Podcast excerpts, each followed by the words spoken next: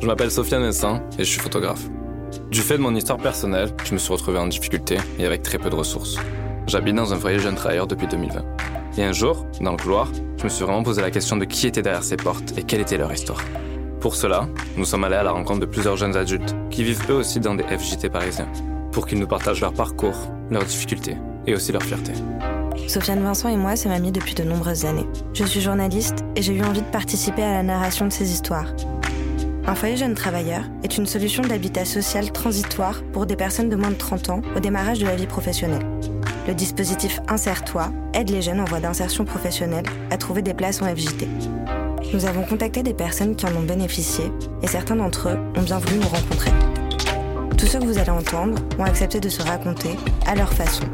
Si des informations vous échappent, c'est que nous avons voulu leur laisser la liberté de ne partager avec nous que ce qu'ils souhaitaient. Parfois, les histoires peuvent être parsemées de mystères et de réponses manquantes. Allô? Allô? Allô? T'es arrivé? C'est ça Ouais, mais ça a l'air compliqué. Ouais, je vois ce que tu veux dire. Ça m'intéresse pas. Mais c'est bien, en vrai, c'est aussi une idée, hein. Ah ouais ouais. Mais bien sûr. Non, je crois pas. Ah tiens, en bas? Écoute, je te passe le code et ensuite il y a une porte. Bon bah j'ai posé toutes mes questions, même plus.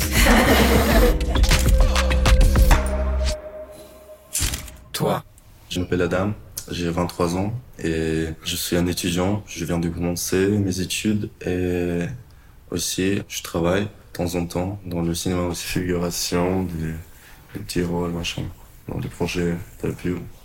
Oh, c'était comme ma passion quand j'étais petit, et je dis pas ça. Mais après, je me suis dit, il faut que je le fasse en mode euh, avec les, les études. Comme par exemple, je pense que des personnages dans les films, c'est le truc, le, je sais pas, pas le plus important, mais l'un des plus importants.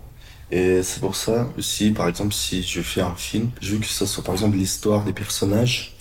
Cette histoire soit comme, comme vivante. Je vais faire des prototypes de gens que je connais, par exemple, et que je connaissais pour les, et pour les ajouter, par exemple, dans le film, avec des, ces prototypes, pour qu'ils, pour qu'ils soient euh, vivants.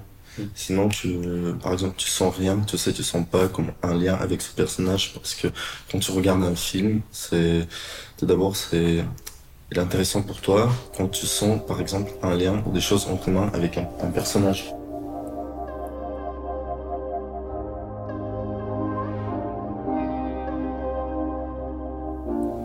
Avant, je fais un an et demi dans l'hôtellerie et tourisme, et du coup, je me suis rendu compte que ça me plaît pas du tout, et après, je me disais, je vais pas perdre mon temps pour ce que je veux pas faire euh, après dans ma vie. Et après, je me suis dit, euh, vas-y. Ouais, t'es arrivé il y a 4 ans, ensuite t'es reparti, juste pour comprendre. Ouais, et du coup, ouais, j'étais, avant aussi, j'avais, j'avais des difficultés comme toi aussi. Je voulais pas vivre avec mes, je voulais être plutôt indépendant pour qu'il, pour qu'il m'aide pas. Et aussi, euh, j'ai galéré un peu parce que c'était pas facile d'avoir un FGT. Je devais vraiment avoir comme tellement de sous, tellement de moyens pour, euh, par exemple, une somme de 800 000, 1000 euros à, à peu près. Pour rentrer, vraiment il y a des critères pour rentrer dans un FGT, surtout dans Paris, pour rester dans Paris. Du coup, c'était un peu... J'ai essayé de le faire moi-même, euh, mais après, je me suis rendu compte, les gens ils disaient que qu'il n'y a pas beaucoup de chance d'entrer tout seul. Et la mission locale, je- j'entendais souvent, parce que là, c'était dans mon cercle social. Je sais pas, il y avait des, des jeunes. Mais, franchement, ouais, c'était, on peut dire presque dès le début, j'ai eu de la chance parce que je connaissais des gens qui connaissaient, je sais pas, des organisations, qui connaissaient des gens. Et c'est pour ça, c'était assez vite. avec cette immersion, je me suis rendu compte comment ça marche. Les organisations. C'était pas oui, tout de suite, ça a pris un peu de temps, mais euh, au final, ça fait un moment déjà que je suis à la mission locale. Et au moment, je savais que, avec un bouche-oreille, je le connaissais parce que euh, mes amis parlaient pas mal de ça. Et du coup, euh, je me disais, ils m'ont conseillé, il faut y aller. C'est voilà, une organisation qui aide aux jeunes. Et voilà, je suis allé la première fois, je connaissais la conseiller.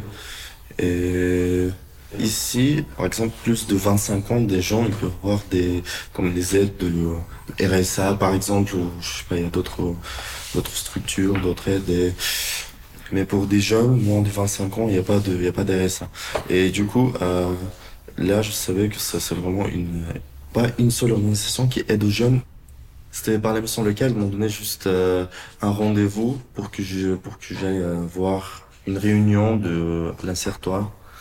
Et du coup là on peut dire que c'était avec la mission locale, mais après j'ai fait des rendez-vous avec l'insertoire.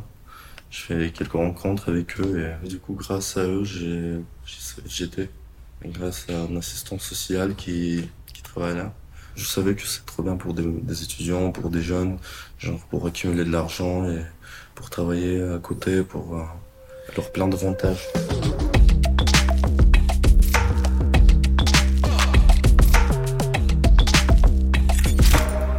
Qu'est-ce que ça t'a apporté que de vivre tout ça et maintenant d'être un peu plus euh, serein d'esprit parce que t'as ton indépendance maintenant?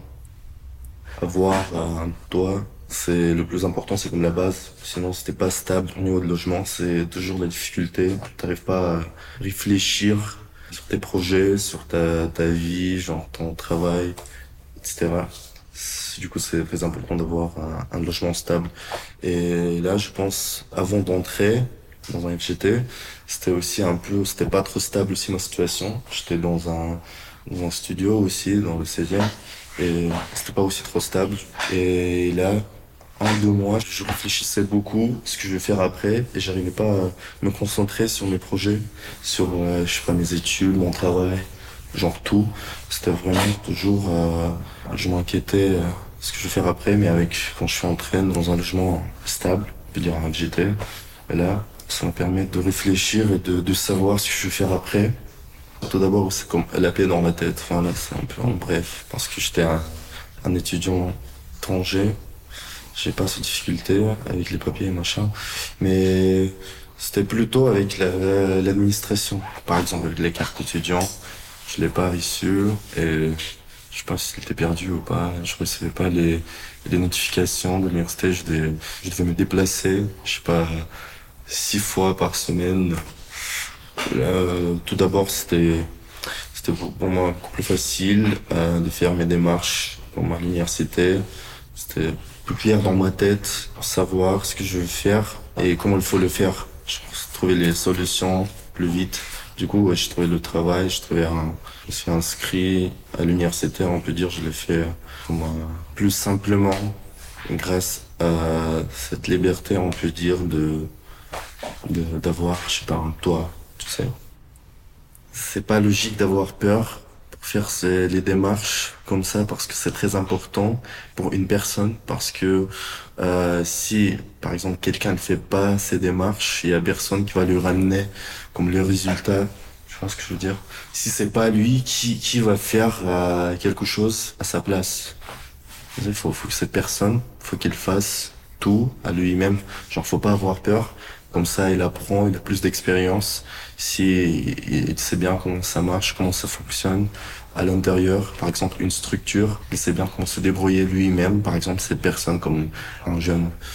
Et comme ça, il apprend comment vivre en mode indépendant. Et voilà, quoi, faut pas avoir peur. Il n'y a pas des gens dangereux qui travaillent, là-bas. Il y a, y a des gens qui, qui vont aider parce que là, c'est leur travail et trouver la solution avec les démarches, le logement, etc. On peut dire c'est comme l'humanité, c'est important. Aider aux gens et d'avoir, d'avoir aide aussi, c'est assez euh, humain. C'est normal, faut, faut pas avoir peur d'aller à une mission locale ou une autre structure. Maintenant, maintenant, je vois plus clairement ce que je vais faire après. Parce que là, je, je vois mes projets après. Merci à toutes les personnes qui nous ont fait confiance et qui se sont confiées à nous ces derniers mois. Toi est une série MKTB et contreplaquée, réalisée par Léa Razi, Théophile Massard et Bérénice Rebuffa. Propos recueillis et édito par Léa Razi, Sofiane Vincent et Bérénice Rebuffa. Montage et mixage par Théophile Massard. Musique par Tando Musique.